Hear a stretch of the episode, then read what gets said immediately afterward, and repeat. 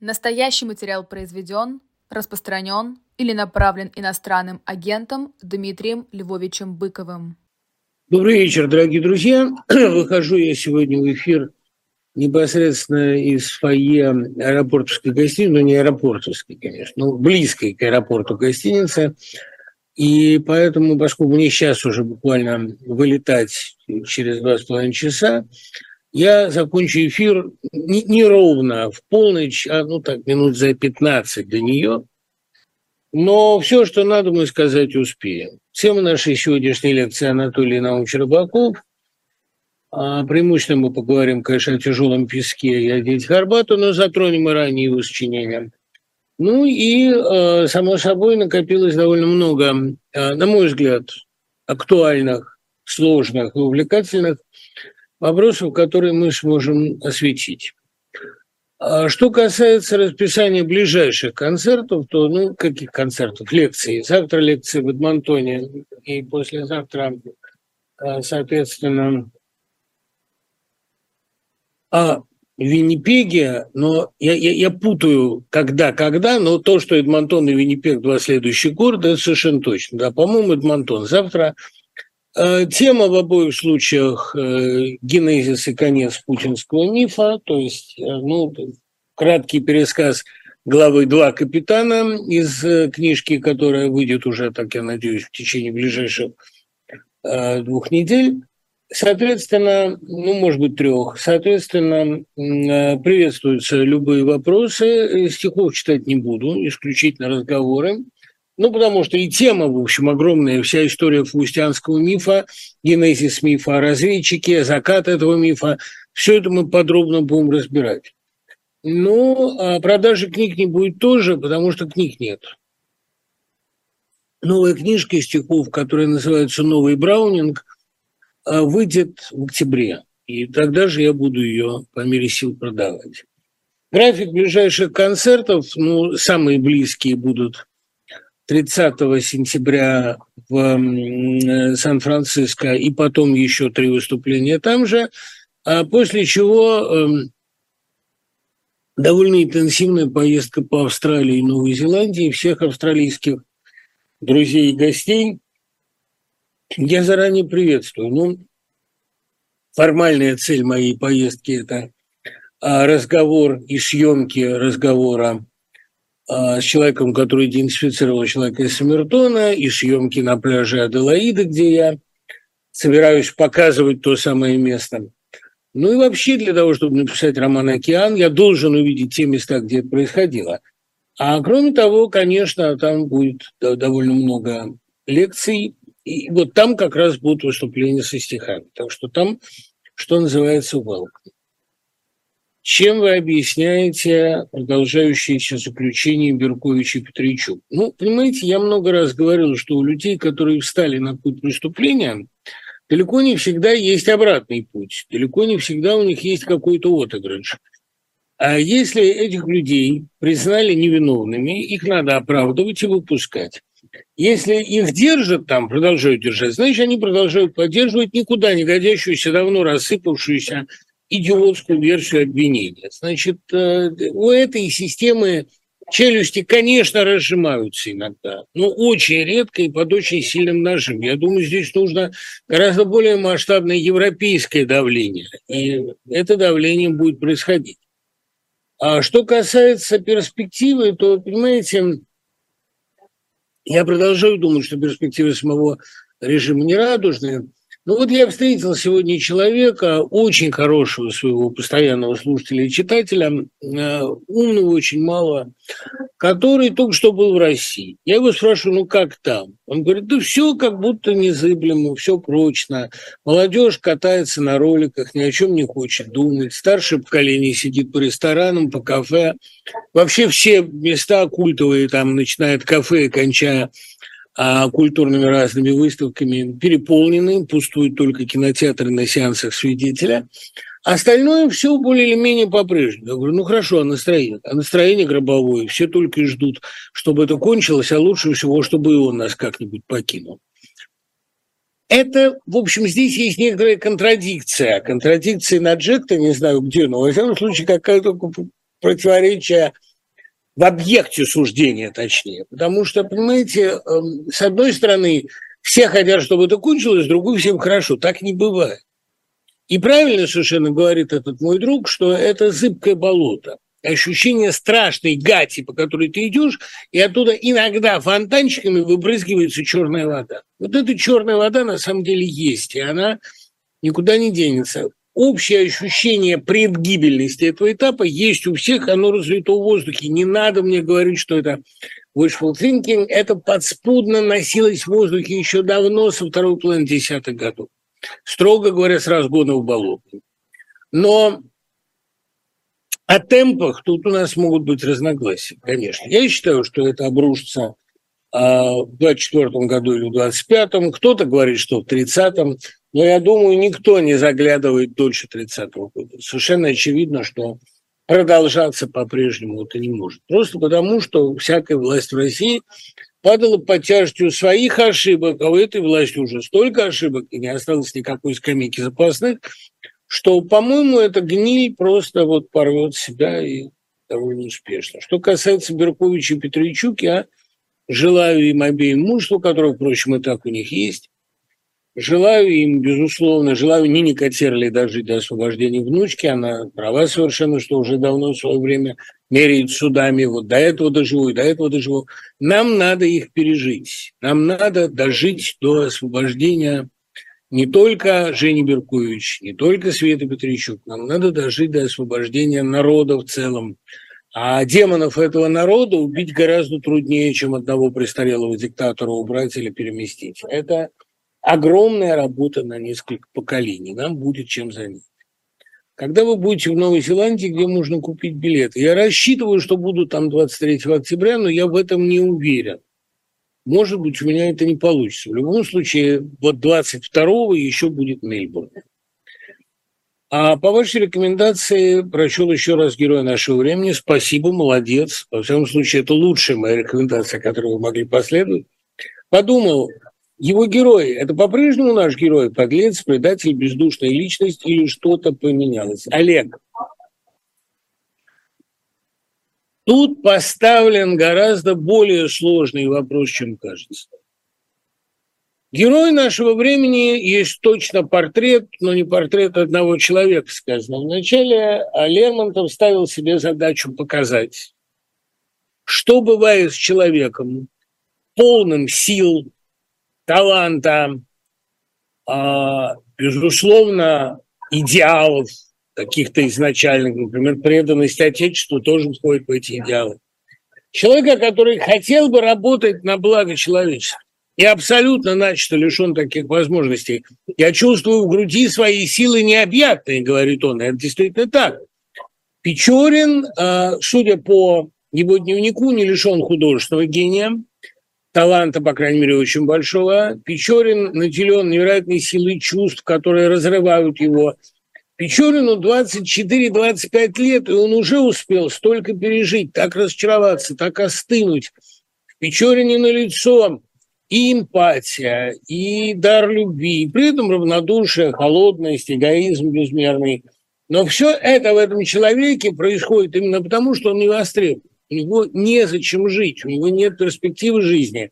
Военная служба, вы видите, во что превращается, что такое освоение Кавказа в этот момент исполнения России. Там все написано, похищение Беллы, оно, в общем, никак не вписывается в традицию гуманитарного просвещения. А что делает Максим Максимович и остальные офицеры-кавказцы, которые медленно спиваются? И что они вообще там делают, совершенно непонятно. А дипломатическая служба ему закрыта, понятное дело, там надо подлечить.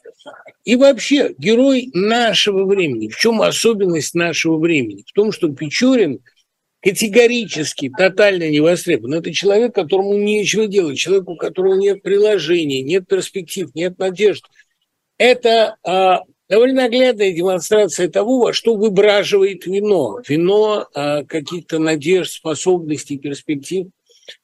А всю, всю ситуацию этой эпохи а, довольно наглядно описал Тынянов в «Смерти Вазир Мухтара» и а, отчасти Толстой в Хаджи Мурате. Это, ну и в, в кавказских рассказах, разумеется, где у него один из героев в рубке леса прямо говорит, всю свою трагедию я привез на Кавказ, и на Кавказе от нее не могу избавиться.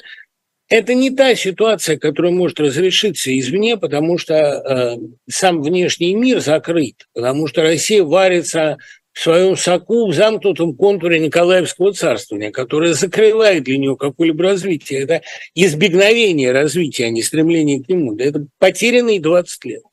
Не скажу, что все 30. Там еще при жизни Пушкина, может быть, когда-то что-то иногда получалось. После Пушкина это не мрачное семилетие, а мрачное восемнадцатилетие. Это абсолютный кошмар Николаевского царствования, лжи, а, чудовищной цензуры, вымораживание страны, и, в общем, это абсолютно бесперспективное время. И, конечно, а, роман Лермонтова не о том, хорош или плох Печорин. Видите, не в Печорине дело. А Печорин всего лишь один из лучших представителей этой молодежи. Но время переломилось, исчезли люди 20-х годов с их прыгающей походкой, все время как бы куда-то спешащие, если мы помним смерть Вазир Мухтара. И появились другие люди, такие люди, как капитан из «Героя нашего времени» или такие люди, как Грушницкий. Появились э, фальшивые, наполненные или пустотой, э, или самомнением, или подлостью, служением э, не отечеству, а превосходительству – Куда Печорину деваться-то? Понимаете, Печорин умирает на пути из Персии, еще один кавказский пленник, еще одно гениальное лермонтовское предвидение о том, что эти пленники, эти северяне, пытающиеся найти себя на юге, погибнут там, они там не нужны, так же, как не нужен оказался Лермонтов, как не нужен дубовый листок, который оторвался от ветки родимой, но к зеленым листам чинары, к листам ислама никак не может прирасти, корни их омывает холодное море. Да и в стихотворении «Спор» уже все сказано. На Востоке, на Кавказе русский человек не может найти себя, он может найти там красивую гибель. И Печорин гибнет по дороге из Персии, и все эти кавказские пленники находят в себе таинственную, загадочную, мистическую смерть в этих местах, потому что их эти места не принимают. И Лермонтов гибнет так в Печегорске. Это как раз эм, глубокое предвидение собственного финала и там же предполагалось еще несколько повестей, но он остановился вот на этом, потому что сказанного совершенно достаточно. Как раз «Фаталист» – это такая попытка привить себе фаталистическое исламское мировоззрение. Проблема фатализма для Лермонтова вообще стоит очень остро. Исламом он интересовался, небеса Востока меня с учением их пророка невольно сблизили. Но э, дело в том, что и фатализм э, Печорина, он как-то э, для него оказывается неорганичен. Он не может, не может примириться с ним, потому что натура его действующая, кипучая, он согласен с исламом в том, что наиболее достойные профессии для мужчины – это воин или поэт, воин или странник. Это гумилевская тоже тема. Но фатализм ислама, да и в некотором смысле э, строгая дисциплина ислама – это не для Лермонтова. И я боюсь, что для Лермонтова Кавказ очень быстро оказался бы тесен. А бегство за хребет Кавказа, быть может, за хребтом Кавказа сокровища твоих пашей, но здесь как бы все просит третьей строфы. Но и там но и там меня поджидает бездна. Ну, может быть, потому что Лермонтов вообще такой человек, который не может найти себе дело по руке, дело по способности. Действительно, такое универсальное, огромное дарование, такое раннее развитие, такой интеллект гигантский. Я не очень себе представляю, на чем бы он мог успокоиться в России вообще. Я думаю, может быть, такой вечный скиталец, такой мичуриновский, мельмот такой, единственный вариант для него. Но вообще трудно пока очень представить себе, а как бы развивался Лермонтов, если бы не умер, если бы не погиб. А как писал Толстой, проживет он еще 10 лет, там всем нечего было бы делать. Очень может быть. Какие бы вы могли привести примеры персонажей мировой литературы, обладающих собственным моральным кодексом, обрастающих мифом, которые при этом находятся вне системы, невольные народные мстители? А, исходя из вашего определения, мне приходит на ум только Дубровский, но роман не закончен. Мы не знаем, по другим сведениям, Дубровский скрылся за границу, А Пушкин никогда не бывал за границей и не мог описывать того, чего не видел. Это просто честность художника исключает такое описание. Поэтому э, трудно сказать, что было бы с Дубровским, и главное, каковы были перспективы Дубровского, ну, условно говоря, перспективы народного мстителя в эпоху Николаевского царствования. Что он мог бы делать? Э, скорее всего, он был бы обречен немедленно, а, либо, как вариант, он превратился бы в такого исследователя, осваивателя новых земель, такого землепроходца, который не столько землепроход стоит, сколько бежит от власти. Нет, не могу представить для Дубровского никакой финала. Но вообще человек с нравственным кодексом и народным мстительским таким а, амплуа, я, кроме Дубровского, такой фигуры не вижу в русской литературе. А в заграничной сколько угодно. Да потом, понимаете, вот эту проблему русского Наполеона. А романтизм бредил фигурой Наполеона. Но русскому Наполеону нечего делать. Он занимается в основном изощренным мучительством себя и близких, как это делает Печорин, в общем, или как это делает Онегин. Ведь э, что такое столбик с куклой чугунной? Все мы прекрасно понимаем, что кумир всего этого поколения Наполеон. А теперь представьте себе, что делать Наполеону в России. Наполеон же, собственно говоря, пытался устроиться на русскую службу, но это требовало понижения в чине, на что он пойти не мог по корсиканскому своему самолюбию. В результате стал почти властелином мира. Но об Россию, как всегда, сломал зубы. Или увяз, если угодно, увазил зубы. Но проблема еще в том, что э, представьте себе человека с талантами и перспективами Наполеона, а, рожденного в России, что будет делать в России такой человек?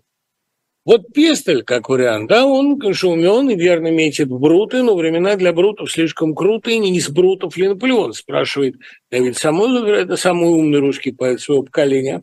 В стихотворении Пестель поэта Анна. Какой путь у русского Наполеона? Либо в Пестеле, восстающие и гибнущие, либо а, в «Слуги режима», в качестве слуги режима он тоже не очень нужен, потому что таланта многовато, а, как бы ползать в ногах начальства он не очень готов. Ну, я, в общем, честно говоря, теряюсь, представляя себе будущее русского Бонапарта, который вот пытается здесь как-то состояться. И я, кстати говоря, и будущее русского Залужного с трудом себе представляю, потому что вот Залужный смог в Украине реализоваться в таком качестве, да, руководитель ВСУ. А что делал бы он в России, и не превратился ли бы он в Суровикина – или в Герасимова, которого Залужный, в общем, уважает как профессионала, но, конечно, ужасается ему как человеку, я думаю, тут в России в условно кривой системе, в системе, где некуда рость, по словам Кима, я думаю, довольно трудно представить будущее такого человека. Кстати говоря, я и не вижу такого человека в России. Что было с Пестелем и с Тухачевским, который является его инкарнацией, и с Ходорковским, который является следующей инкарнацией, мы видели очень хорошо. Потому что Тухачевский, например, вот это человек со всеми потенциями крупного государственника, но его до сих пор воспринимают как врага народа. И обратите внимание, все так называемые патриоты из этой идеологии, они, они считают, что заговор Тухачевского существовал, и, конечно, его надо было наказать. Больно умный был. Его в бонапартизме упрекали все, в том числе и Сталин. А никакого бонапартизма не было. Просто был действительно крепкий, крупный профессионал, жестокий. Я прекрасно знаю обстоятельства его истории и прекрасно знаю из книги Юлии Кантор, да и из других источников, что он еще в бытность свою солдатом царской армии доводил а, подчиненных там не солдатам, а командиром отделения, он доводил подчиненных до самоубийства. Он был чудовище в некотором отношении, но с другой стороны, где же ты святого найдешь одного, чтобы пошел в десант, как было спето у Анчарова. А, вот как раз такой фигуре, как Тухачевский, разнообразно одаренный, самолюбивый, да, при, при этом друг Шостакович, обратите внимание, тоже находивший у него и восторг, и понимание. Такой фигуре некуда рости. И Россия, она вообще как-то не предназначена для а, роста и развития сильных индивидуумов. От любого сильного индивидуума тут требуется прежде всего лояльность. А лояльность – это не то качество, которым обладает талантливый человек в высокой степени. Детский вопрос. Почему и зачем Путин правит? Мне кажется, он не получает никакого удовольствия ни от диктатуры, ни от войны. Маньяк хотя бы наслаждается, а ему просто скучно. Ну нет, я бы не сказал, что ему скучно. Ему интересно. Но ему не интересно в России, потому что там все под него легли. И самое главное, знаете, вот почему ему в России не интересно? Он же чувствует, что легли-то легли, а потом будут топтать как милые, будут просто уничтожать, будут на нем оттаптываться как ни на ком другом. Это естественно. И, конечно, э, будущее Путина – это никак не восторженные страницы в учебнике истории. Это настолько черная глава и настолько дурные воспоминания, Россия постарается его забыть. Ну, не получится, конечно. Так вот, самое страшное для него, почему он не получает удовольствия, это главное – Потому что, с одной стороны, все под него легли, а с другой все предатели. И добиться тотального повиновения он может только одной ценой – уничтожив всех, всех убив. Путин сейчас для себя решает один вопрос, и это совершенно очевидно. Он действительно, благодаря большому пустому пространству в нем, пустил в себя очень много дьявола. А дьявол решает только один вопрос. Либо меня пустят на небеса обратно, либо я шантажом заставлю Господа признать меня равным и первым среди равных, он меня посадит одесную и будет со мной советоваться. Либо я уничтожу его мир, уничтожу все творение. А вот он и решает для себя вопрос, Путин. Заслуживает ли мир уничтожения? Или есть в нем что-то, ради чего его стоит пожалеть. Вот так и только так он думает. Потому что он уже понял, что мир его власть никогда не признает, мир под него не ляжет.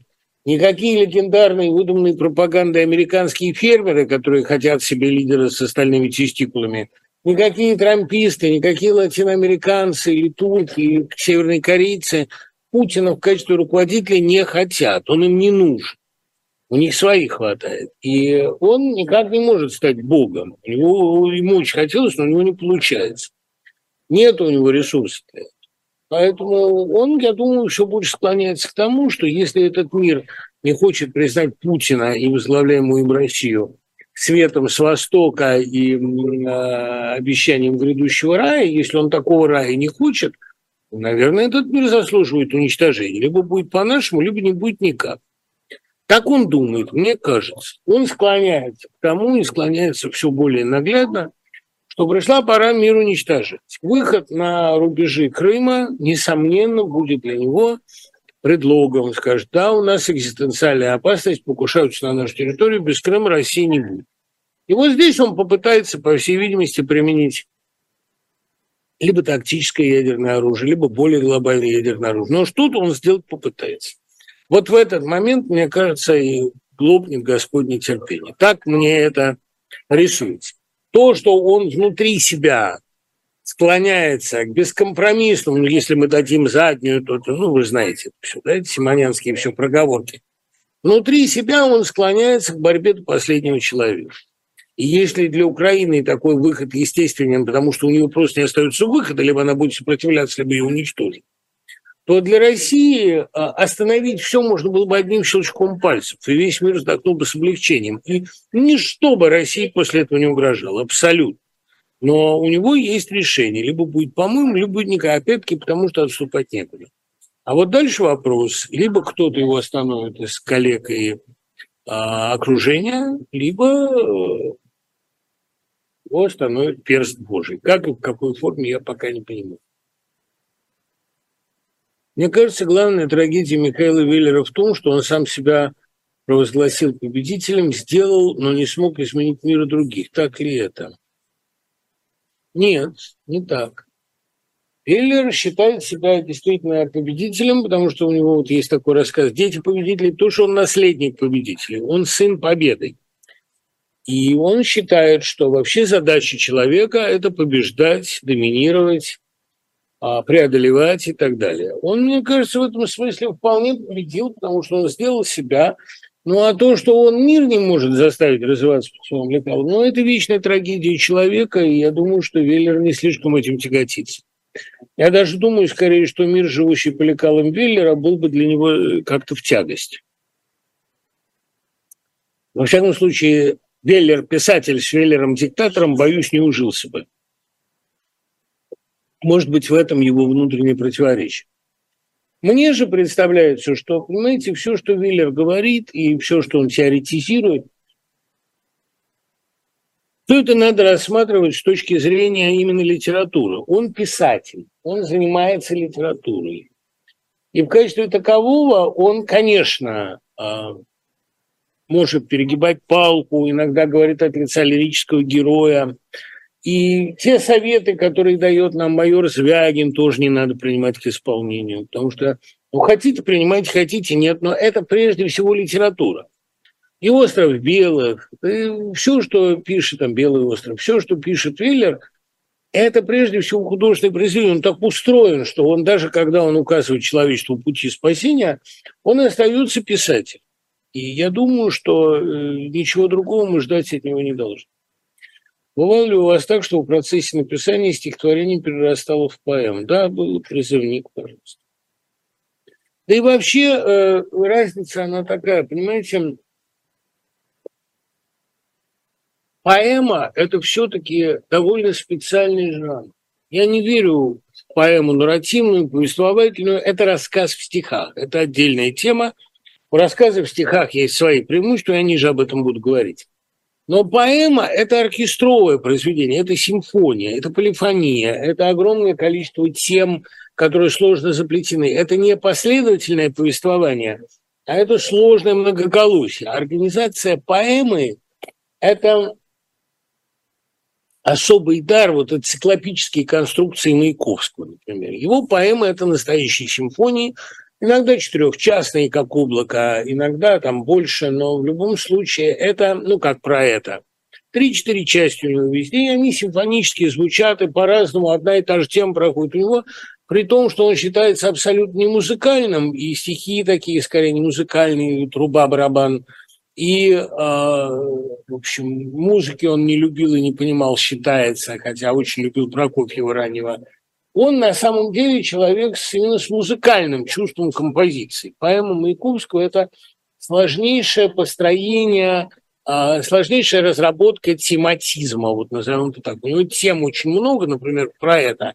И каждая, как такая река, впадающая в океан этой поэмы, там продолжает свое сложное движение. Такие разноокрашенные ручьи, текущие в общем океане.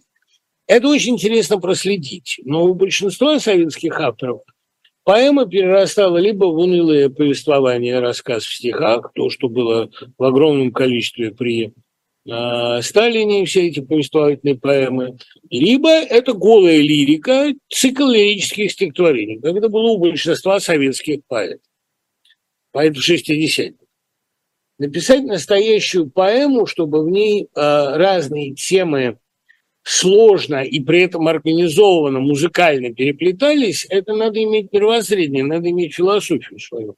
Даже у Цветаева это не везде. Мне кажется, ее самая большая все-таки удача – это красолут. Хотя и переулочки, конечно, грандиозное произведение, просто грандиозная по оркестровке. Но, э,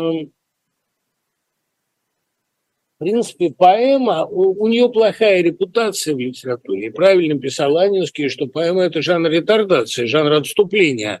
Когда иссякает лирическое усилие, начинают писать поэмы. Но и тогда начинают писать плохие поэмы. А вот когда есть действительно воля к переустройству мира и есть понимание смысла особое, то тогда пишут такие поэмы, как Лермонтов. Лермонтовские поэмы почти все гениальные, и не только Демон абсолютный шедевр, но и Боярин Орша, а, но и Измаил Бей. А, Лермонтов, конечно, мастер поэмы.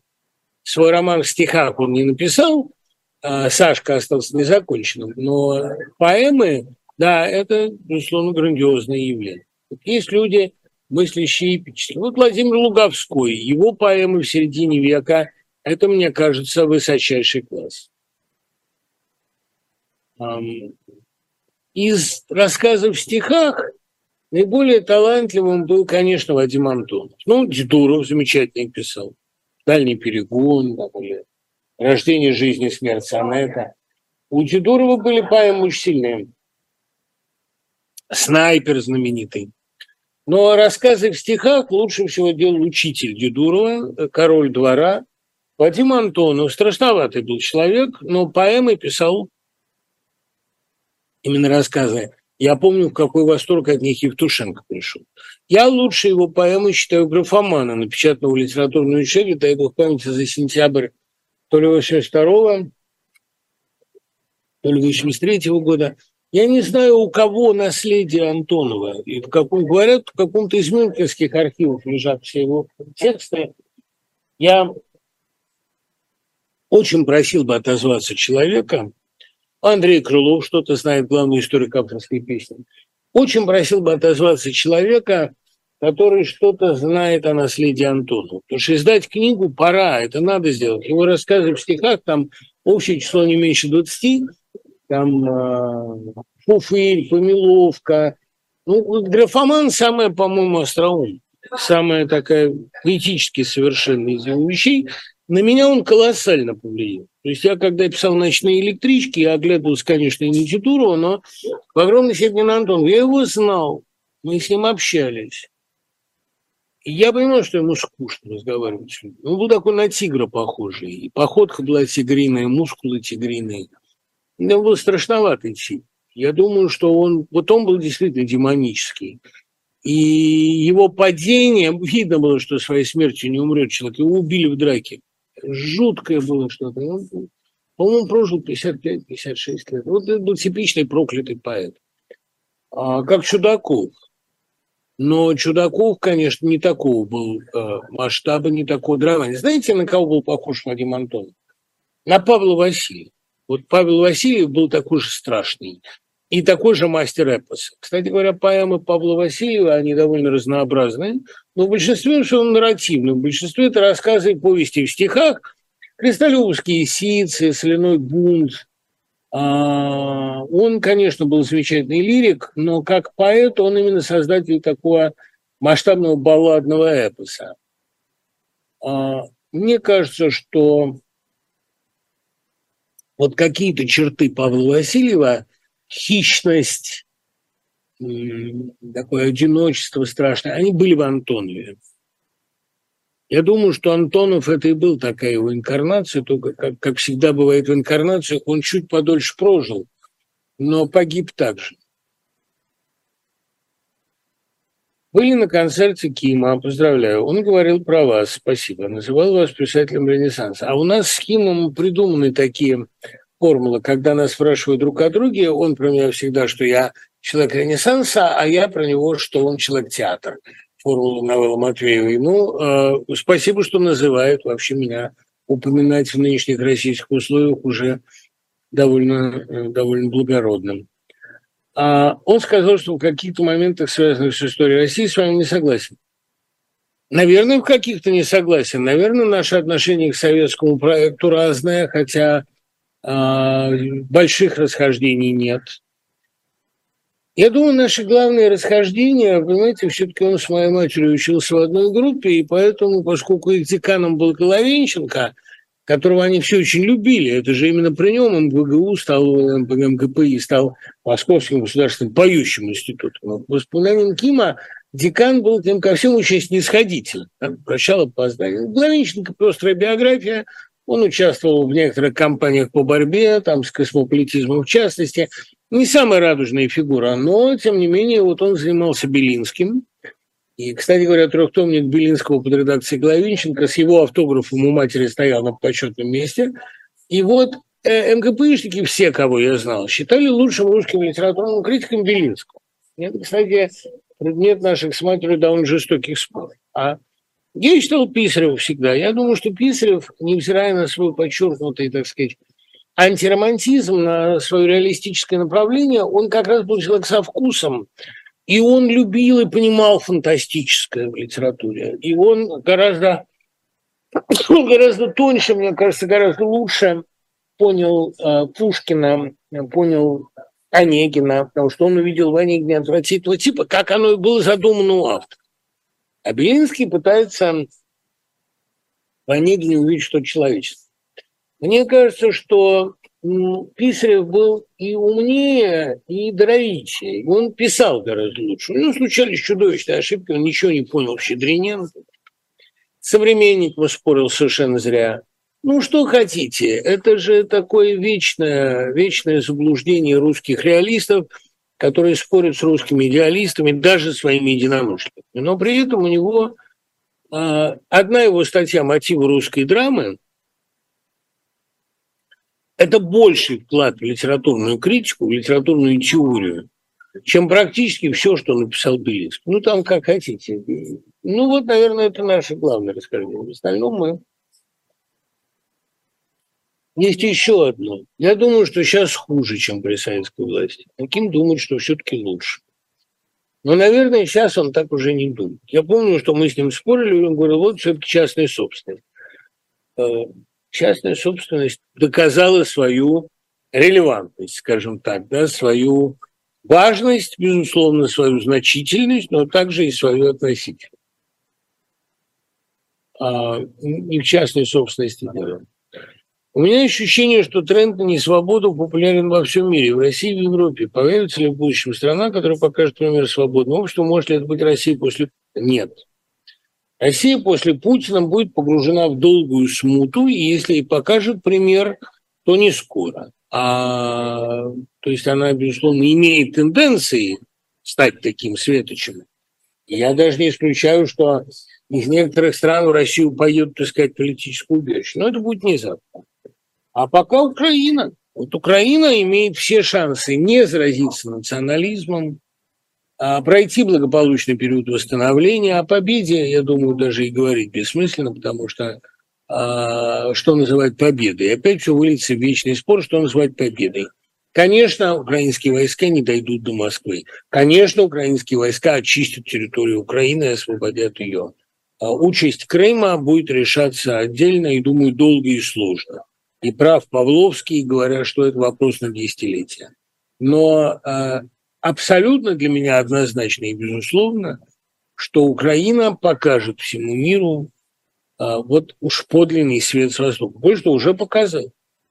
И принципиально новый тип руководителя, и новый тип организации команды этого руководителя, и новый тип соратников его. Это все я подробно показываю в книжке, и мне кажется, что я не один такой. Это самое интересное, что есть сейчас в мире, Украина. И она будет меккой для всех, кто хочет попробовать свои силы в новом деле. Главное, чтобы они там не, так сказать, не разочаровались в систематической работе. Потому что когда мечтатель приезжает на место работы, ему говорят, давай делай, он привык мечтать, сталкиваясь с первыми трудностями, он, как правило, бежит. Вот этого я Украине бы не желал, а превратиться в мекку талантов, проектов, европейских устремлений, да, это самое интересное. И многие русские поедут туда, если их пустят, участвовать в восстановлении. Для них это будет путь к социальной реабилитации, к человеческой. Могут, конечно, не пустить, но надеюсь, что, по крайней мере, у молодых людей поехать в стройотряд и там поучаствовать восстановлении страны, такой шанс будет. Если нет, то это учнение. Что касается запроса на несвободу во всем мире, Илюш, не преувеличивайте, он э, Штатах представлен очень небольшой прослойкой, которая очень громко кричит. Я трампистов не очень люблю, но это тоже не совсем запрос на несвободу. Надо это четко разделять. Думаю, что то, что называют запросом на несвободу, это скорее усталость от постмодернистского мира, в котором все равно всему. Но мир уже перестал быть постмодернистским. Мир уже устроен очень жестко. Когда вы будете выступать с Химом, вы что больше всего у него любите? Выступать буду 21 в Нью-Йорке у Шмульяна – Потом еще у нас предусмотрена пара выступлений, не буду точно говорить где, потому что пока нет под рукой дат. Но выступать будем, конечно. А что я у него люблю больше всего? Пароход на реке, карусель, домик одинокий.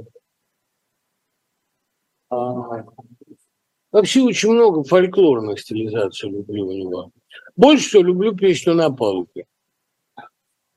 мной, подо мной бесконечное южное море, в котором плавают рыбы-дельфины скорее всего.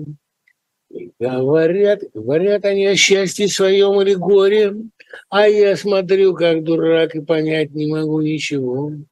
И я никак, ну никак не найду с ними общий язык. Ну, не буду петь целиком, щадя ваши нервы, но это, эту вещь обожаю. Да много вообще люблю Кима. Я Кима столько знаю. Ну, барон Жермон поехал. Я мог бы давать его концерты вместо него, если бы мог петь. А так память позволяет. Из социальных вещей, так сказать, из антисоветских, политических, как это называл Самойлов, больше всего люблю «Моя матушка Россия». Кстати, моя матушка тоже любила ее больше всего. Что вы думаете об образах чекистов здесь Хорбатов, например, Алферов, старый большевик, и Шаров, молодой карьерист? Там их много, и не все отрицательные персонажи. Ну, Алферов – это именно старый большевик, а у Трифонова, у Рыбакова к старым большевикам было отношение скорее уважительное, по крайней мере, понимающее. А они видели в них идеалистов. Молодой чекист – это вот те, кем вытесняются люди типа, э, там, я не знаю, даже не типа Саши Панкратова, а скорее типа трифоновских персонажей, трифоновского отца и его соратников в доме на набережной. Там же тоже есть свой шарок, только уже Белов из более современного поколения. Это э, дети коммунаров, которые оказались конформистами. Так это назовем. Скажите о трагедии в Константиновке, что это было. Понимаете, мнение немцев, которые э, пока, на мой взгляд, еще не провели всестороннего расследования, что это падение украинской ракеты ошибочной. А если расследование будет, оно, мне кажется, будет. Украина не скроет его результатов. Украина настолько заинтересована в правде о нашествии в целом, что не будет в угоду конъюнктуре скрывать какие-то важные, действительно определяющие факты разумеется, все будет сказано и все будет названо своими именами. Трагедия в Константиновке, а этот прилет по рынку, по мирным людям, это совершенно чудовищная история. Если он говорил с Ильей Хржановским, который занимается сейчас как раз систематизацией сведения о гибели гражданского населения. Как всегда, этот человек выбирает самое точное, что нужно сейчас делать. Я думаю, вы вскоре увидите эту беседу. Ее записывала «Новая газета». Как всегда, разговор с Жановским для меня очень много значит, что с младшим, что с старшим. Я считаю, что Илья – это ну, самое интересное художественное явление, которое дала Россия в 21 веке. Во многом благодаря Дау, ну и во многом благодаря его, конечно, грандиозному проекту «Бабин Герой».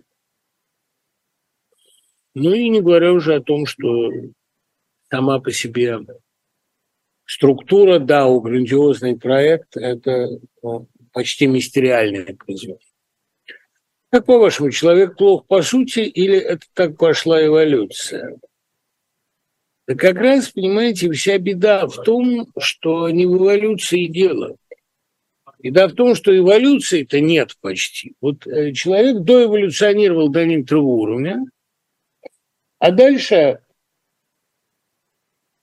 произошла интересная штука. Эволюция оказалась управляемым процессом, причем управлять ее начал сам человек. И вот роман «Океану» на том, как эта эволюция идет, а люди пробуют ее остановить. Знаете, ведь никому не хочется расслаиваться на людей и люденов, никому не хочется принимать серьезные решения и ответственность за них, никому не хочется переформатировать, переформулировать мир делать слишком отважные, слишком серьезные э, повороты. А человек хочет статуса кво, человек хочет гомеостатического мироздания. Один раз в XIX веке, благодаря Фрейду, Марксу и Ницше, человечество уже вышло на решение, новое решение предельных вопросов. Тут еще подоспел Эйнштейн с новой концепцией физического мира. Ну и э,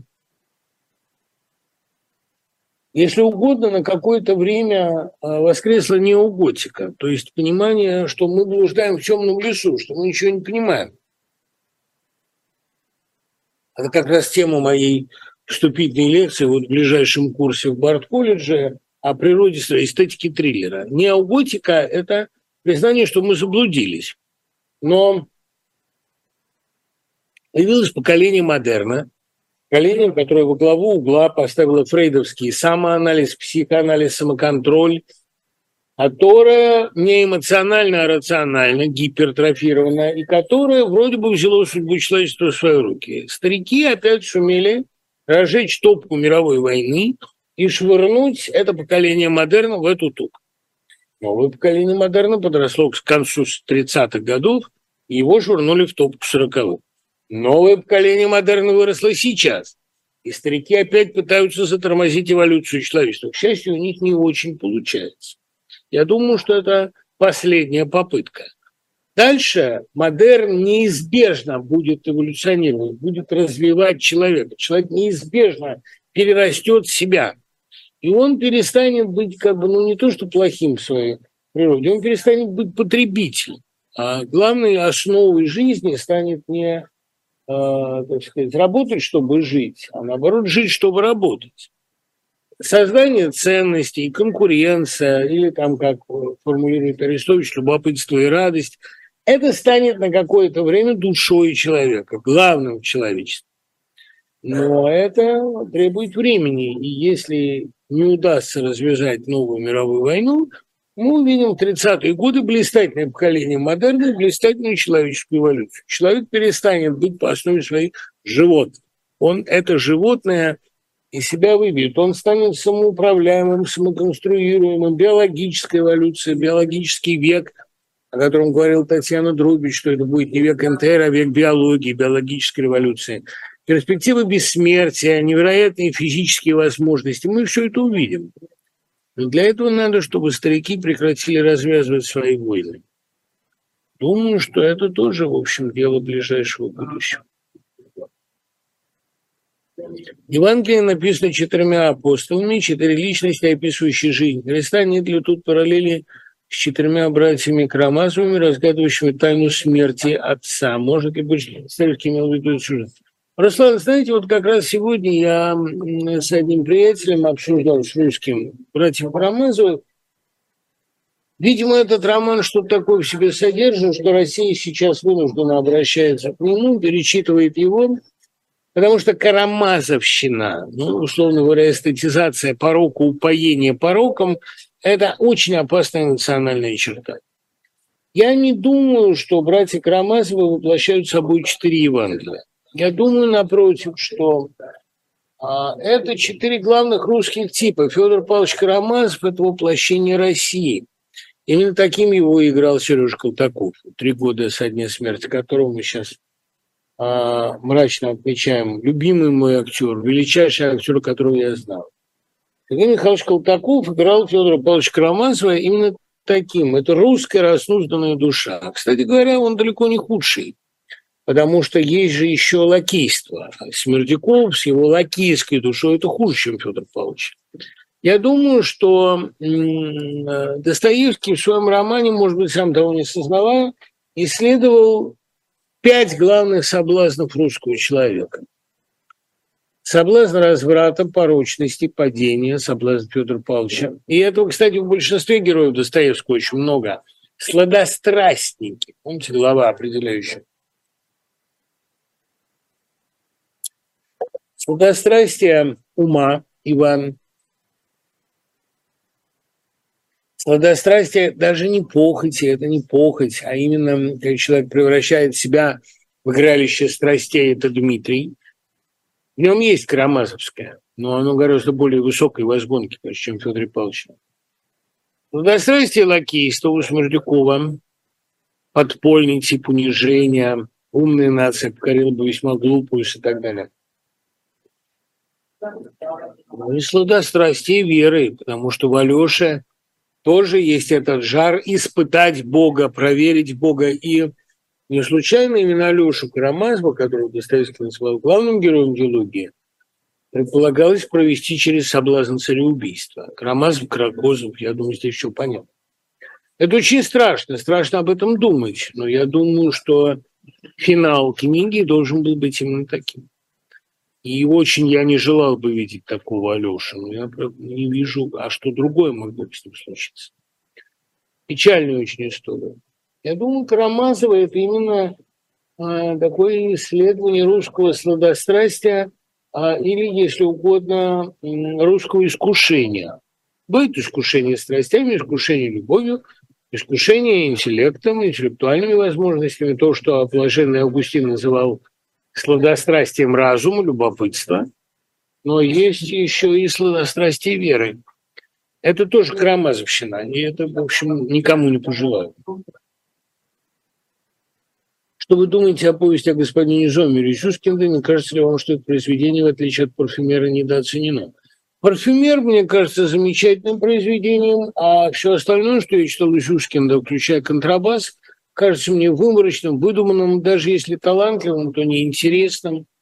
А, мне, мне кажется, что это писатель одной книги.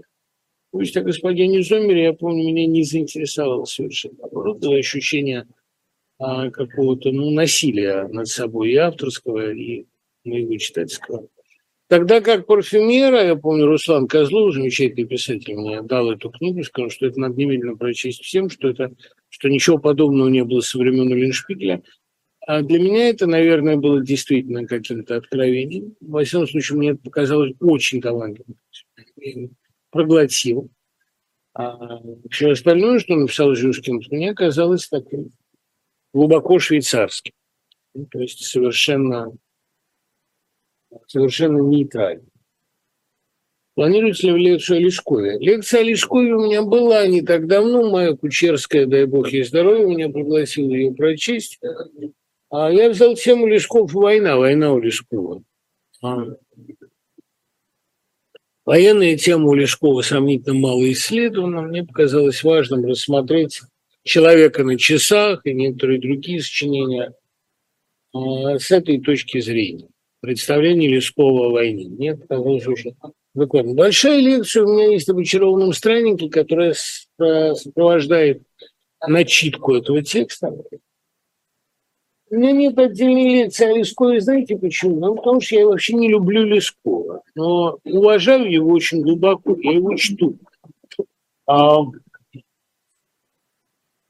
некоторые его сочинения, в первую голову такие, как железная воля мне представляются гениальными и очень смешными. Э, действительно, великий знаток русской дури, как называл Иванинский в Лесковском ожерелье. И и Слава Пьец, Станислав Алексеевич, он считал прямым продолжателем в каком смысле инкарнации Лескова. Наверное, так оно и есть. Но у меня, понимаете, вот э, роман Лескова, вообще большие его повествования, особенно некуда, конечно. Они вызывают у меня ощущение какого-то кошмара дурного. И не случайно кто-то из исследователей, сейчас не вспомню кто, дал им тонкое объяснение как спиритуалистическим романом, что там действуют не люди, а демоны, какие-то демонические сущности. Но я не очень его люблю. При том, что я читаю его иногда с наслаждением, и даже, надо вам сказать, начитывая очарованного странника, я испытал некоторое удовольствие. Как вы относитесь к тому, что сейчас старшеклассников забирают на военные сборы? Ну, отрицательно отношусь, конечно. Вообще милитаризация русской жизни, мне кажется, явлением довольно опасным. Тут, понимаете, палка о двух концах. С одной стороны, ужасно, что милитаризуется государство, и в милитаризованном государстве все ценности подменяются одним. Мы их всех уничтожим. Не мы, даже не мы им всем покажем, показать нечего. Мы их всех уничтожим. А зачем? Чего ради? Удовольствия нам это не доставит. И сама эта война, в общем, кровавая, бесчеловечная, тупиковая, не могущая ничем закончится как бесконечное раздирание одной и той же раны, раздирание, отдирание только что присохшей корки, отдирание кусков мяса. Я не понимаю, зачем это. Я не вижу перспектив по этому. Такая же история и э, со всей политикой Владимира Путина, к чему бы он ни прикасался. И поэтому все труднее становится о нем говорить, уж говорить, в общем, не о чем. А с другой стороны, помимо милитаризации государства, происходит не то, чтобы милитаризация, а дебилизация населения у него, и остаются мирных целей развития. Становится ясно, что оно заточено на войну и ни на что больше. Ни на производство, ни на дружбу, ни на любовь. Любовь превращается в тотальное насилие, да, подчинять, нагибать, а творчество – постоянное изобретение новых орудий уничтожения. Я не очень понимаю, можно ли всю страну на это подсадить. Можно ли всю страну превратить вот в этот темно-зеленый храм с фуражкой фюрера? Можно ли превратить всю страну а, в копию Путина, который ничего за свою жизнь не создал, ничего не умеет создавать? Умеет в лучшем случае эксплуатировать. Вот этого я совершенно не понимаю. Наверное, можно, но, понимаете, тогда, видимо, Россия будет уравновешивать движение мира вперед. Весь мир будет меняться, стремительно двигаться вперед, учиться новому, постигать себя. А Россия будет сидеть за своим забором, глухо урчать и создавать новые орудия уничтожения, которые, а, скорее всего, ей или не дадут действительно создать, или не дадут применить. Но желание превратить всю Россию в темно-зеленую такую защитного цвета а, замкнутую зону, такую территорию, какую-то сплошную чугунную какую-то бабу. Я, я думаю, что это не выйдет. Что Россия сама на это не очень заточена. И потом, понимаете, вот, да, вся Москва сидит в ресторанах этих пресловутых. Но ведь вечно сидеть в ресторанах она не будет. Уже понятно, что ассортимент их скудеет постепенно лояльные рестораторы заканчиваются, и будущее этой страны не рестораны, а маршировка. Круглосуточная маршировка. Я не очень понимаю, какое можно найти в этом удовольствие. Разве что единственное удовольствие, думаю, что а весь остальной мир зато сейчас погибнет. Верно? По-моему, понимаете, это ужасно, ужасно скучно об этом думать и об этом говорить. Есть ощущение. Почему тяжелый песок оказался в тени Кортика и детей Арбата? У вас какие-то очень странные сведения. «Тяжелый песок» – самая известная книга Рыбакова, а, потому что она написана на самую запретную тему. Видите ли, а, тема Холокоста в СССР замалчивалась. Считалось, что уничтожали прежде всего советских людей и евреев во вторую очередь. Но правильно говорила Вера Панова, только евреев уничтожали только за то, что они евреи. Геноцид был в отношении евреев. Холокост – это трагедия еврейского народа. Ее замалчивали, и черную книгу запрещали выпускать. Еще и потому отчасти, что, вообще говоря, своя трагедия еврейского народа была и у российских, у советских евреев. А не только потому, что их коллаборанты выдавали и уничтожали, а потому, что их сами уничтожали и власти. А в конце 40-х многочисленные еврейские дела и волна дикого антисемитизма, которая уже сделала советскую риторику почти неотличимой от фашистской. Сталин не успел но, видимо, депортация евреев готовилась. Поэтому самый известный, самый нашумевший книга Рыбакова был, конечно, «Тяжелый песок». Сейчас, простите, часы упали под бюро.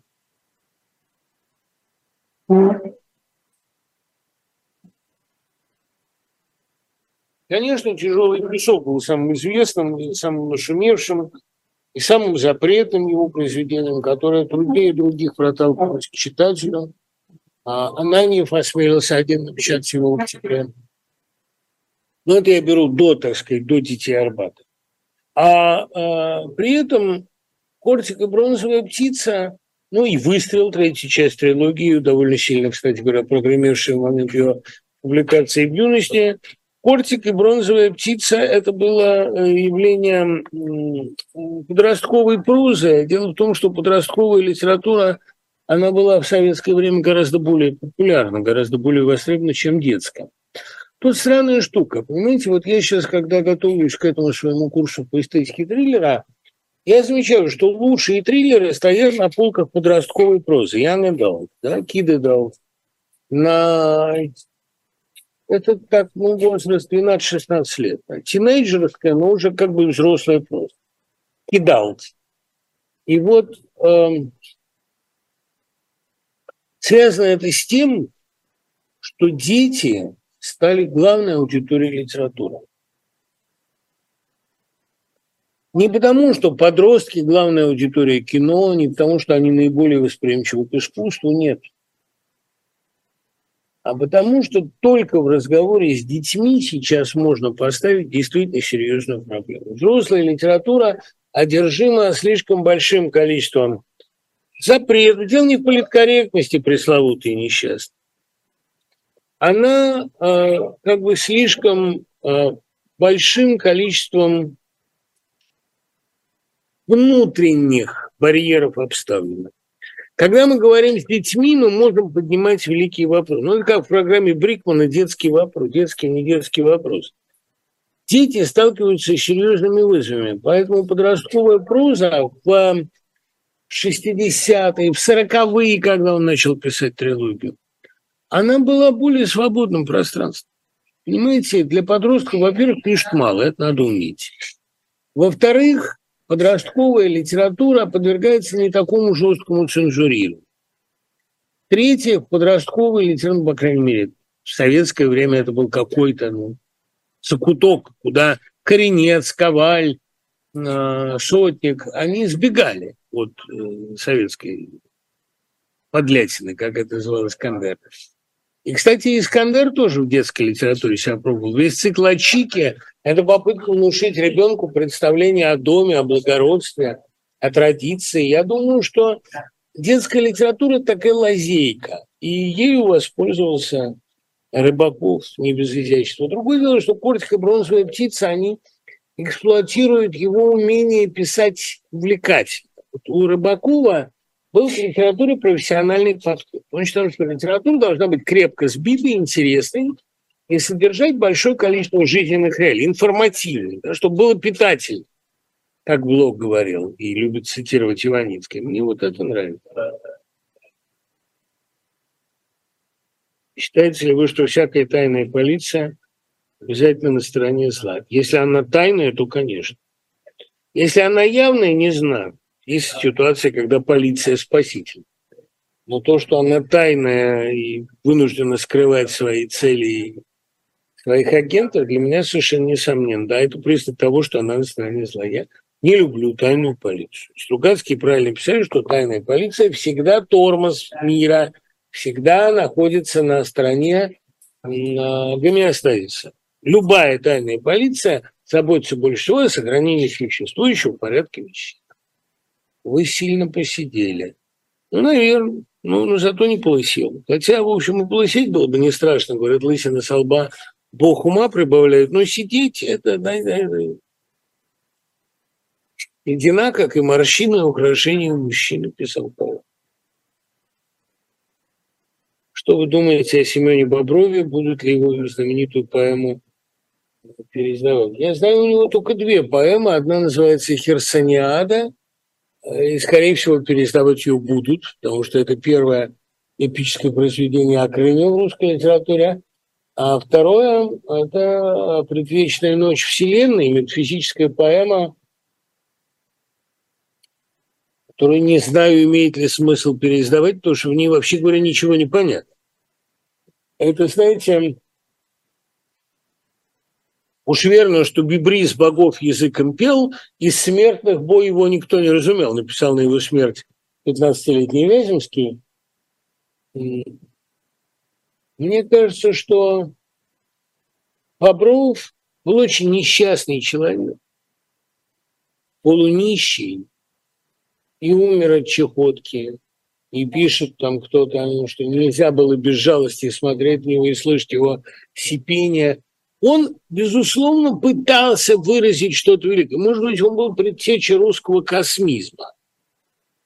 Но а, поэтических средств для этого выражения у него не было. Его называл Лотман, поэтому державинского направления. Я так, ну, как кто я такой, чтобы спорить с Лотманом, но ведь Державин, он видел, он всюду зрит, даже в обеде, он зрит гармонию мира. И все его творчество гармонично, оно сияет, оно человечно. Он первый русский гуманист настоящий, при том, что жизнь его вся указывает как скорее на другое, такой хитрый Мурза префилиция – но он был все-таки человек. И алмазно зыблется гора а, – это все-таки гимн могущественному, а, гармоническому, превосходному строению мира. И не зря хотел Дельвик, помните, поцеловать руку, написавшую «Водопад». Я вот, ну, на что он и спросил, где брать у вас тут нужнее.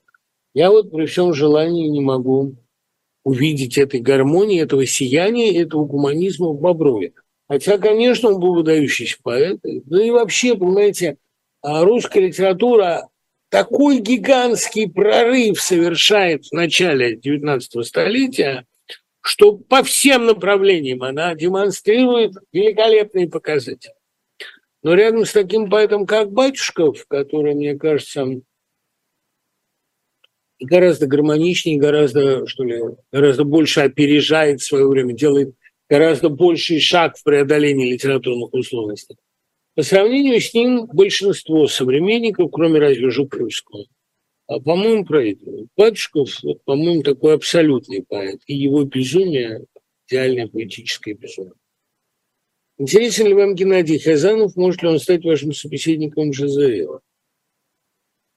Нет, не интересен и не может. Не может, потому что ему не о чем со мной говорить. Понимаете, у меня вот был недавно доклад в одном университете, лекция «История постсоветской сатиры в России и Украине. Параллельное их развитие». В Украине сатира стала едва ли не основой мировоззрения, а сатирик президент. В России, у которой с сатирой, начиная с Пелевина, все обстояло очень неплохо, сатира просто выродилась. И это демонстрирует на своем примере и Слепаков, например, Семен, который блистательно начинал. И практически само явление КВН. Катя Ножова мне недавно написала, что для них, для всех тогдашних студентов КВН был лучше любого спорта. Это было счастье. Вдруг это все угасло, превратилось, ты поймешь, что Казанов был сильным сатириком, не говоря о том, что блистательным актером. То, что с ним сделала эпоха, по-моему, красноречивее некуда. И все мои попытки с ним говорить, я, я очень его уважаю, я любуюсь им как профессионалом. Но то, что он сам с собой сделал, простите, по-моему, исключает любой разговор. Да и потом для того, чтобы делать новую серию ЖЗЛ,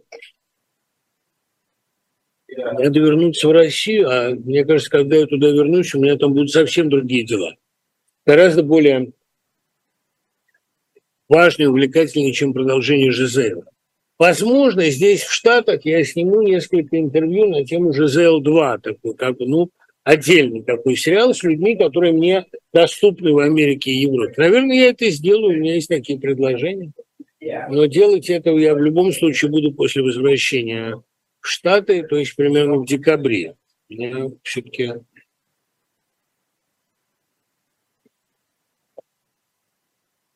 спланировано довольно много поездок. Где вас ждать в Европе?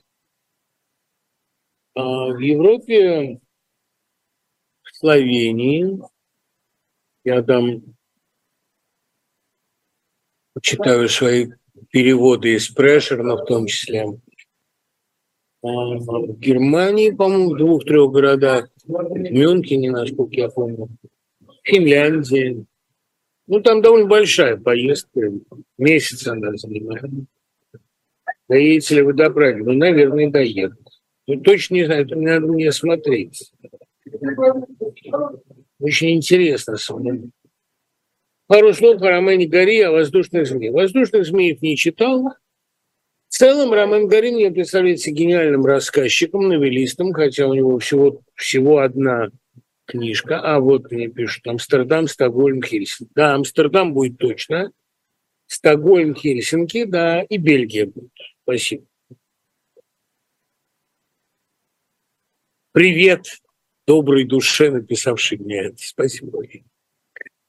Я считаю, что птицы прилетают, умирают в Перу. Это гениальная книга. А при этом лучший рассказ, конечно, простая история в гениальном переводе Сергея Казицкого, друг моего. А в принципе лучшие романы Гори – это «Белая собака», дальше ваш билет недействителен, «Обещание на рассвете». «Воздушных змеев» я не читал, а если и читал, то не помню. Писатель был первоклассный, французский Хемингуэй такой. Ну, как и у Хемингуэя, у него были свои четко ограниченные пределы. Он не психолог совсем. Вот в обещании на рассвете есть некоторые. Ну, человеческую драму, человеческую недостаточность ощущает очень болезненно. Почему и покончила с собой, как Хемингуэй? Я думаю, что вот эта странная мысль, но важная. Мне кажется, главная драма Хемингуэя была не то, что он не мог больше писать, не то, что за ним следили, не то, что его неправильно лечили. Главная драма Хемингуэя была в том, что он пытался и не мог перерасти свою литературную манеру и найти новую манеру. А ведь для писателя начать новую жизнь – это и значит найти новый стиль. Толстой так делал в своей жизни. Толстой сумел это сделать в 1982 году и позже. А Хемингуэй не сумел. У него была попытка, кстати говоря, в толстовском духе, в толстовском жанре библейском – это «Старик и море». Но так можно написать повесть. А радикально изменить жизнь, ну, в «Зеленых холмах Африки», в а, так сказать, Portable Feast, а, праздник, который всегда с тобой, фест, чувствуется, не очень удачный перевод, праздник, который всегда с тобой, но в этом Париже да, чувствуется попытка нащупывания нового стиля. В райском саде, может быть, но нет. Он очень хотел начать писать иначе.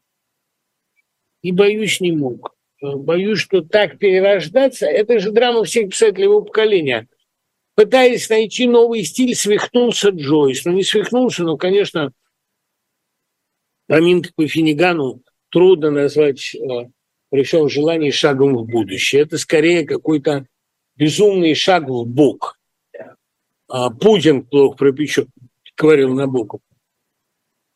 Плохо пропеченная каша из слов. Хотя там есть гениальные куски а, даже Анна Леве Плюрабель. Спился Фиджеральд, пытаясь нащупать этот новый стиль. Понимаете, это все потерянное поколение. Вы все потерянное поколение. Слова Гертруды Штайн. Это почему? Потому что они вот на взлете брошены в эту топку войны, и все подрублены, и они не могут развиваться дальше. Это как ожог у Аксенова. Есть какой-то предел дальше, его же не придешь. Понимаете, они не могли прыгнуть дальше, прыгнуть в другого человека, прыгнуть выше головы. Какие-то попытки этих прыжков есть в предвоенной литературе. Кстати говоря, вот Олеша и Фиджеральд, такие своеобразные двойники, потому что зависть и Великий Гэтсби – это роман в одном и том же, а зависти маргинала к мейнстримному персонажу. Они пытались что-то нащупать, но посмотрите, ведь оба спились. От невозможности писать, от невозможности... Ну, птица, которая научилась летать, теперь пытается ходить. А надо что... Или летать еще выше. Я думаю, кстати говоря, что один Набоков как-то немножко шагнул дальше, раздвинул границы изобразительности. Но и он, а, мне кажется, остановился на взлете. Вот бледный огонь. Тут же, понимаете, в чем проблема?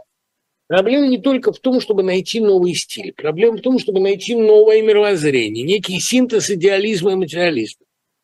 И вот мне кажется, что на путях поиска этого синтеза дальше всего пошел Набоков. В «Бледном огне» и Ваде, где он прямо постулирует, ну, постулирует, доказывает, что человек живет в двух мирах. Есть мир реальный, в котором живет Боткин, а есть мир нереальный, в котором живет Кинбот, и непонятно, какой реальный. Есть терра есть антитера. У человека два полушария. Человек вообще двойственное существо. От того и раздвоена грудь, что не все до конца мне тут ясно. Писал Юный Морис, да, там от того и раздвоена жопа, да, хочется продолжить. Но человек весь раздвоен. И поэтому его двойное существование, ну, в романе X я пытался показать, что это квадратное уравнение с двумя корнями. Человек никогда не живет в одной реальности, но вторую он не всегда осознает. Кстати говоря, первый человек, который об этом написал, как ни странно, был Федор Кузьмич Сологуб, который, будучи математиком, прекрасно понимал, что душа не может никуда исчезнуть, и он математически доказал, что Анастасия Чеботаревская бессмертна, Анастасия Николаевна, и он ее мало того, что он ставил всегда на стол два прибора, он сказал, я математически вычислил, что она жива, и мы встретимся. Да, наверное, так и есть. Поэтому, видите ли, а, весь русский модерн вплотную подошел к доказательству, ну, по крайней мере, к исследованию того факта, что мир не один, Вселенная не одна, что человек живет не одну жизнь и так далее, что есть вторая духовная жизнь, если угодно, и что она более реальна, чем жизнь материальная. Это религия на новом этапе. К созданию новой религии человечество подошло вплотную. А христианство дает для этого все основания, все, все предпосылки к этому прыжку, разбег к этому прыжку и сам этот прыжок. Но всякий раз человека ставят перед войной. И он не успел, именно поэтому весь трагизм сегодняшней жизни, он в том, что мы стоим на пороге величайшего из открытий, величайшего из новых пониманий. Но для того, чтобы сделать шаг в эту сторону, нам всякий раз не хватает времени, появляется дьявол, который в очередной раз пытается нас, значит, как Троцкий, отвлечь на ненужную дискуссию. Я надеюсь, что человечество, самоуправляющая система, найдутся силы против этого дьявола.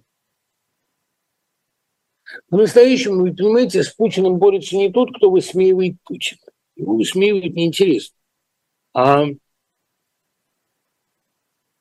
по-настоящему с Путиным борется тот, кто пытается думать мимо него, думать за него, заглядывать за него. Не то, чтобы это эскипизм, не то, чтобы это попытка представить мир без Путина, это попытка заглянуть за Путина. Понимаете, вот стоит преграда на пути нашего взора. На нашем пути лежит дохлая лошадь вот этого исторического прошлого.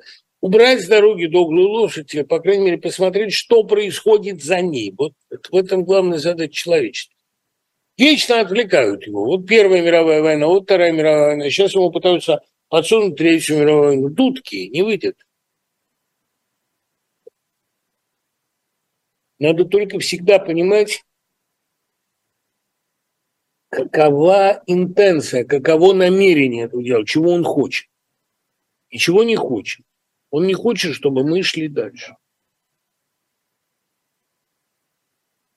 Как вы относитесь к тому, что Сергей Лукьяненко, ведь автор, очевидно, не бесталанный, как могут уживаться в человек, который выступает в книгах положительное качество человека, талант и мерзость его реальной позиции? Таланта никакого нет давно.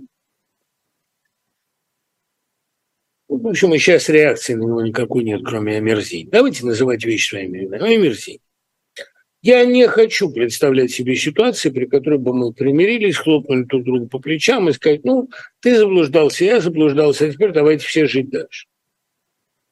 Ничего не будет. Вычеркнул себя из литературы, из жизни. Был талант, распорядился им вот так. Ну, иногда приходится говорить такие вещи. И о Прилепине приходится это говорить. Его нет для меня больше, он умер давно. А других я даже называть брезгую, потому что у меня эфир-то, собственно, не казенный, он свой чего буду засорять его разными вонючими именами. Этих людей нет, они себя вычеркнули. Они встали на сторону дьявола, они заслуживают того, чтобы об них вытерли. Что мы и делаем.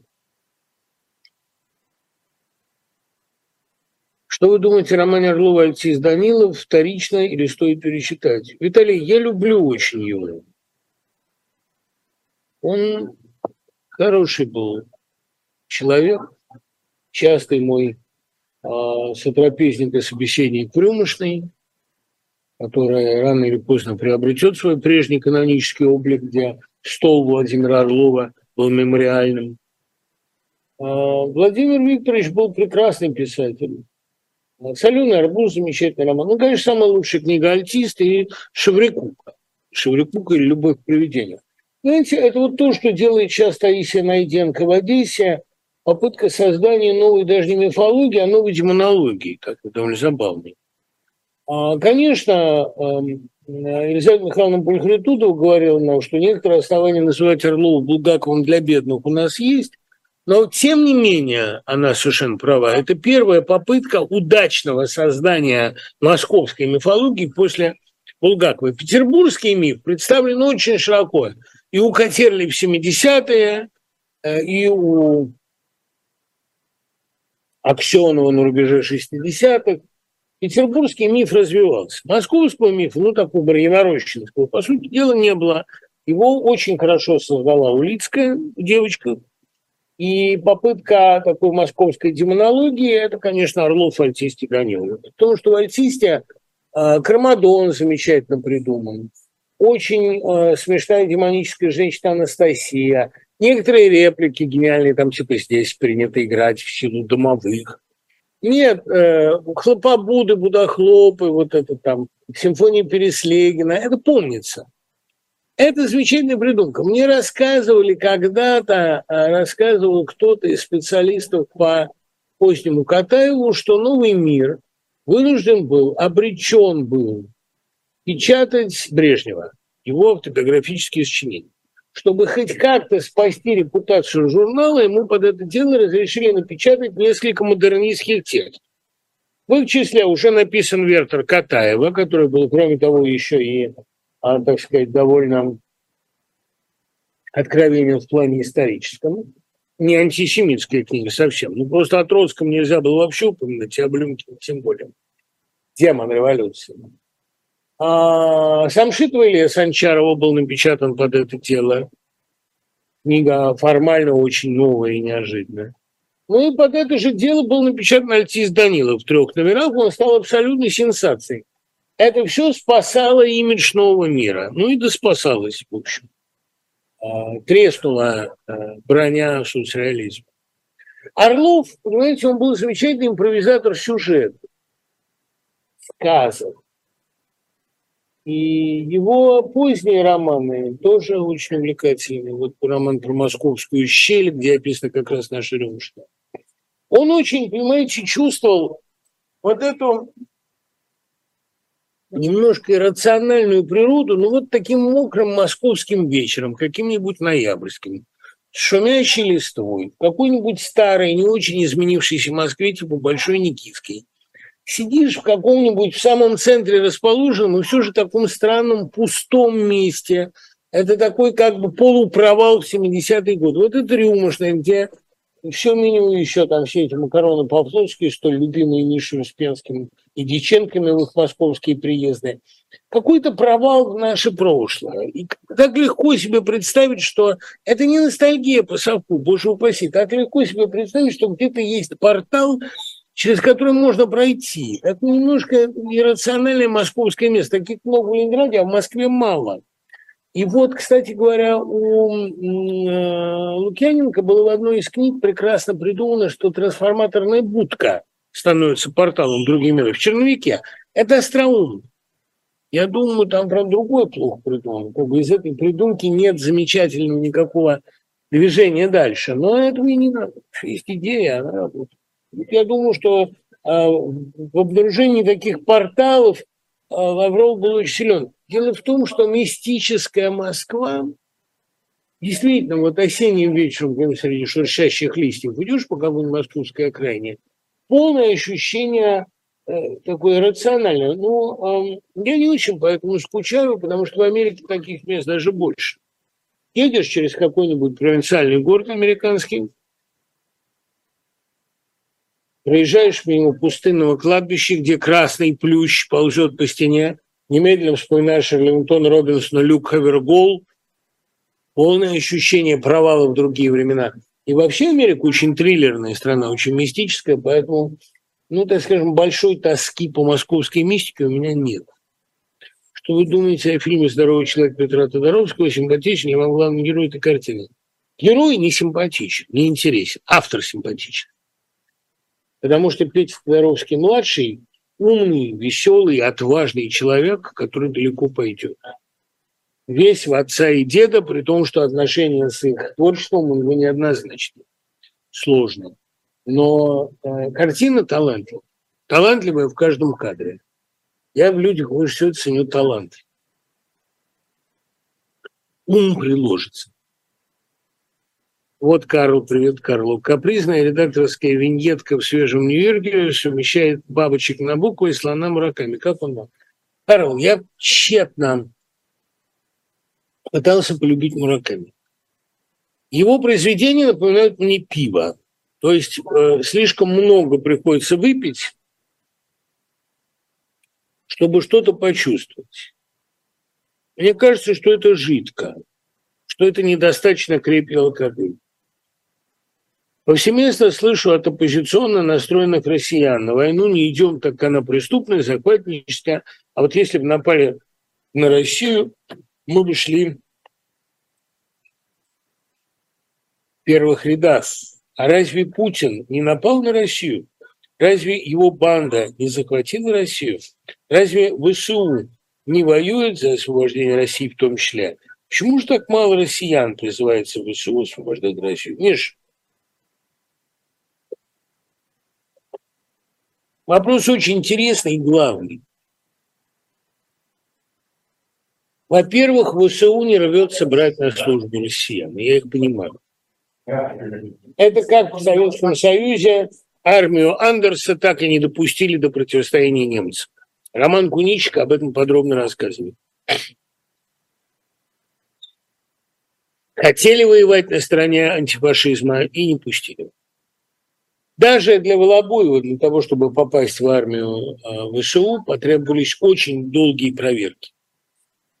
Что касается, вот, собственно, россиян. Понимаете, в россиян очень глубоко вколочена мысль, я не знаю, как ее выкорчевывать, мысль о первенстве Родины над истиной. Это основа любого фашизма. Это моя страна, и другой у меня нет. Родина – это мама, и пьяный, и заблеванный, и даже распутный. Я буду ее любить больше, чем всех других мам. Вот эта аналогия между Родиной и матерью, она очень неверна, потому что моя мать была прекрасна, а моя Родина нет. И моя мать меня любила, а моя родина ненавидела. И все сделала для того, чтобы я ее покинул как можно быстрее. И расставшись, мы оба вздохнули с облегчением. А, причем я еще иногда по каким-то местам скучаю, а она по мне ни по каким местам. Она по мне не скучает абсолютно. Есть пару-тройка читателей вроде вас.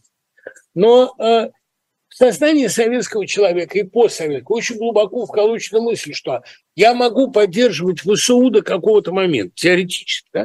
Но когда оно убивает наших, нельзя, потому что они наши. Нельзя, потому что э, ВСУ воюет против русских, а русские свои. И вот эта своячина, она заслоняет все. И э, для большинства, кстати говоря, ведь это искреннее заблуждение. Это моя родина, а другой у меня нет. Это страшный, кошмарный опыт советского человека, который искренне думает, что кроме его родины на свете нет ничего. Что цветы пахнут иначе, что облака плывут иначе, что это такое особенное пространство. В общем, отдать ей должное. Она действительно очень не похожа на остальной мир. Поэтому бездна между Россией и остальным миром всегда будет шире, чем бездна между российскими начальниками и российскими подчиненными. Поэтому всегда страшно сказать, я доначу ВСУ, я поддерживаю ВСУ, я плачу тем, кто убивает наш. Вот как это сказать? Человек этого сделать не может. Это внутри него этот барьер сидит. Именно поэтому российская оппозиция говорит, да, я сочувствую, да, я сопереживаю, но переводить я предпочитаю на беженцев. Я для себя этот вопрос разрешаю очень просто. Я пересылаю украинцам, а украинцы пусть пересылают кому захотят. Ну, я как это себе объясняю? Я знаю, что есть зло, например, есть преступники, есть маньяки. Но я их лично не убиваю. Я плачу милиции, которая с ними разбирается. Я плачу полиции, я плачу налоги. Вот так и здесь. Я не могу в силу каких-то своих внутренних барьеров, я не могу донатить непосредственно на боевые действия. Потому что убивать будут соотечественников. А, следовательно, я могу донатить украинцам, а они пусть делают, что хотят. Я вам объясню, наверное, позиция лицемерная, но ведь практически все в мире держится на лицемерии. Я пересылаю это благотворительные фонды. А на что это благотворительные фонды потратят? На помощь ли беженцам, на кров для бездомных, те, кто крова лишился, на обескровленных, да, на помощь ли детям. Это очень удобная позиция жертвовать на благотворительность, а и при этом вот в последний момент нет, я на ДСУ не доначу. У меня много книжки есть стихи об этом. Я не могу донатить ВСУ, по буквам говоря, я ССУ. Ну, понятное, в общем, явление. Дело в том, что в Россию действительно очень глубоко вбили вот это. Но об этом Акуджава же замечательно писал. Пусть она горькая, пускай без сил, но она матушка, где же я был? Вот это юнкера. Родина – это то слово, которое снимает любые проблемы, в том числе мораль. Я это за родину. Раньше так было за детей. Я это ради детей. Теперь дети уже не святыня, детей можно посылать на войну и этому радоваться, а вот против мамы Родины пойти нельзя. Блатная такая совершенно идеология. Если Родина не права, сказать об этом в открытую и отмежеваться от этой неправоты и от этой Родины, по-моему, совершенно естественно. Если она убивает людей, убивает мирных граждан без всякого предлога, больше того, если она уничтожает дело моей жизни, все, что я делал для нее и ради нее, вообще-то говоря, не для себя же, на себя я давно заработал. Все, что я делал для будущего, все, что я делал для школьников, для студентов, для читателей, как я понимаю, я это делал для Родины. И все это ей оказалось не нужно. Она обо все это вытерла ноги и сказала, что ей нужен новый Чикатило. Должен ли я после этого оправдывать Чикатило, если он в какой-то момент украл душу моей Родины? Нет, конечно. Но я вам просто пытаюсь объяснить, как это работает, как устроен этот механизм. Теперь несколько слов об Анатолии Рыбакове. Анатолий Иванович Рыбаков принадлежал к первому советскому поколению. Он был воспитанником знаменитой московской школы Мопшки, создатель которой Моисей Пестрак, великий педагог и организатор, был расстрелян в 30-е. Главный сюжет жизни Рыбакова до 70-х годов – это попытка борьбы за коммунарское наследие, за советское наследие от таких персонажей, как Ангелюк из романа «Лето в сосняках», от советской бюрократии, от чинуш, от доносчиков, условно говоря, от всего того худшего, что в человеке оставалось. Но при этом сам Рыбаков оставался глубоко идейным до конца дней. А большевиком, не большевиком, но, во всяком случае, наследником большевиков, который верил, что Россия выходила на новый этап жизни, выходила на принципиально новый уровень, что она должна была указать всему миру некий свет. Это коммунарская психология Саши Панкратова. Сидела в нем всегда, и только в последней книге, в романе «Прах и пепел», он показал, что это поколение было сначала уничтожено репрессиями, а потом выбило войной. И что вообще в конечном итоге одна из целей войны, которая велась именно максимально кровавым способом, не щадя абсолютно людского ресурса, Одна из целей войны была уничтожить это поколение. Поколение Саши Панкратова и Вари, двух самых очаровательных героев Рыбакова, оно было выбито. Его уничтожили. Гибелью этих людей заканчивается стрелок. А уничтожили в три этапа. Сначала сравнительно мягкие репрессии в детях Арбата, ссылки. Потом страх или год 35 и другие годы, роман двух. И финал «Прах и пепел», война, который Саша Панкратов тоже оказался смачным материалом истории, фаршем в мясорубке истории, вместо того, чтобы стать надеждой человечества. Я отдельно должен разобрать неизвестного солдата, потому что это из... Рыбаков всегда писал трилогиями, я в статье о нем подробно объясняю, почему. А «Тяжелый песок» тоже три повести, в сущности. Это потому, что путь Рыбакова – это путь утверждения, сомнения, отрицания. Это его путь относительно советского проекта. Прежде чем увидеть новую мясорубку, он прошел через очень трудную гносеологическую и, если угодно, интеллектуальную и моральную мясорубку сам. От автора Екатерины Ворониной или водителей, от абсолютно сталинского соцреалиста, но честного, он прошел огромный путь. И в «Неизвестном солдате» уже у него показано впервые что война, по большому счету, была именно способом уничтожения вот этого самого проекта, что война была концом советской власти. Все, что настало после войны, было фальшью, показухой эксплуатацией этой войны в целях э, укрепления строя. Неизвестный солдат лег в фундамент лжи, большой государственной лжи.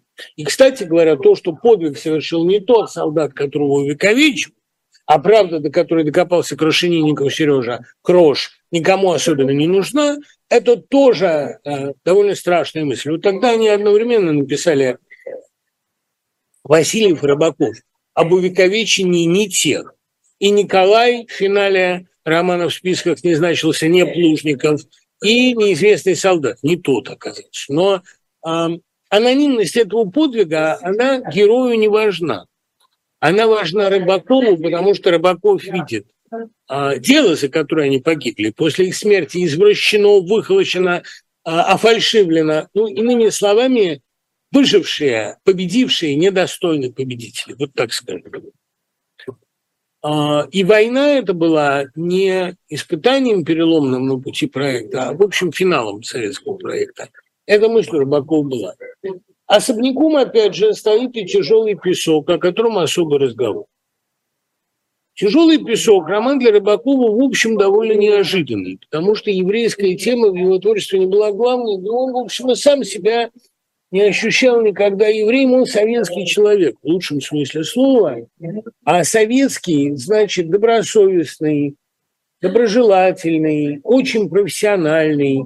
Он на деда моего был похож. Тоже вот, кстати, они родились почти одновременно, и оба были а, помпотехами полка, и оба во время войны служили абсолютно честно, и работали всю жизнь, и прожили примерно одинаково по 87 лет.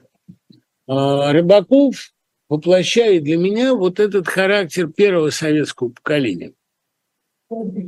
Дед был 12 -го года, Рыбаков, по-моему, 11 И вот э, удивительно, что эти люди никогда о своем еврействе не задумывались. И для Рыбакова еврейская тема в тяжелом песке не главная.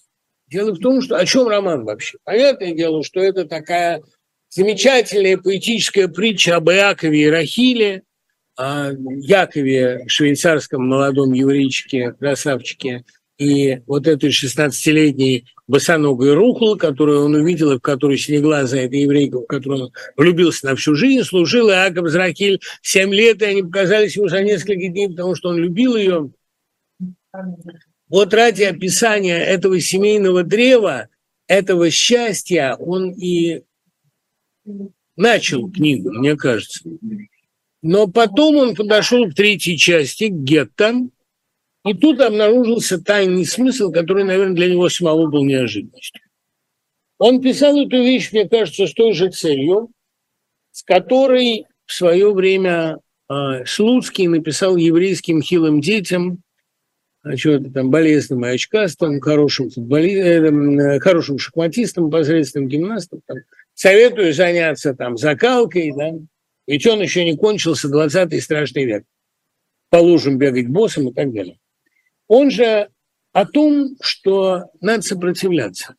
И вот роман Рыбакова о том, что если вы попали в гетто, самая подлая и самая проигрышная стратегия – это пытаться попасть в Юденрат, попытаться каким-то образом решать свою, решать свою жизнь с сотрудничеством, коллаборацией с убийцами – а второй вариант – это пытаться переждать, это гибель, а надо сопротивляться. И вот тогда появляется Дина, которая расстреливает этого представителя Юденрата, насколько я помню, которая гибнет потом страшно. Но дело в том, что спасаются или те, кто бежит, или те, кто сопротивляется. А ждать самое подлое самое безнадежное.